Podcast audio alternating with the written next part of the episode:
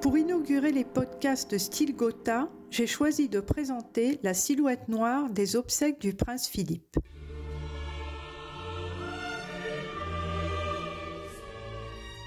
L'élégance de l'épouse du prince William a fait l'unanimité dans les commentaires du boudoir et dans la presse. D'un point de vue global, il est vrai qu'il n'y a rien à redire. Kate est souveraine, elle a la taille mannequin, elle transcende tout ce qu'elle porte.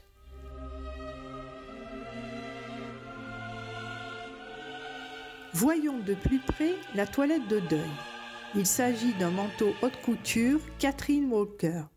La duchesse se fournit chez la couturière de Lady Diana pour les grandes occasions, cérémonies et voyages officiels.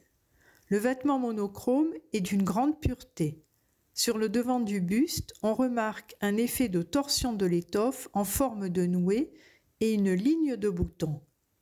L'allure est royale, toutefois, je ferai deux remarques.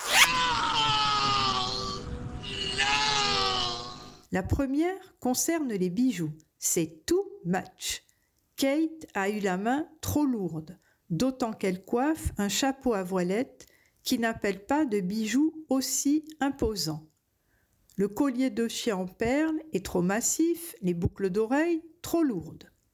Il suffit de mettre en miroir les photos de la reine à la même cérémonie.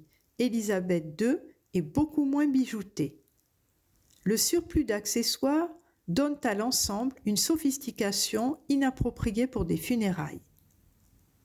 La seconde remarque concerne les talons et cela vaut pour toutes les apparitions de la duchesse. Les escarpins sont beaucoup, beaucoup, beaucoup trop hauts. Pourquoi se hisser sur des talons de 12 cm quand on dépasse les 1,75 m Les talons traduisent en général un manque de confiance en soi, ce qui n'est pas le cas. Kate est très à l'aise dans ses fonctions princières. Ces escarpins à talons filiformes, chaussants étroits et bouts pointus donnent à l'ensemble quelque chose d'agressif.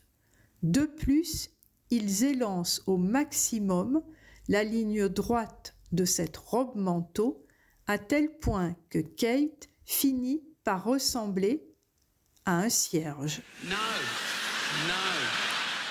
Mis à part ces observations, ce look de deuil est celui de tous les superlatifs.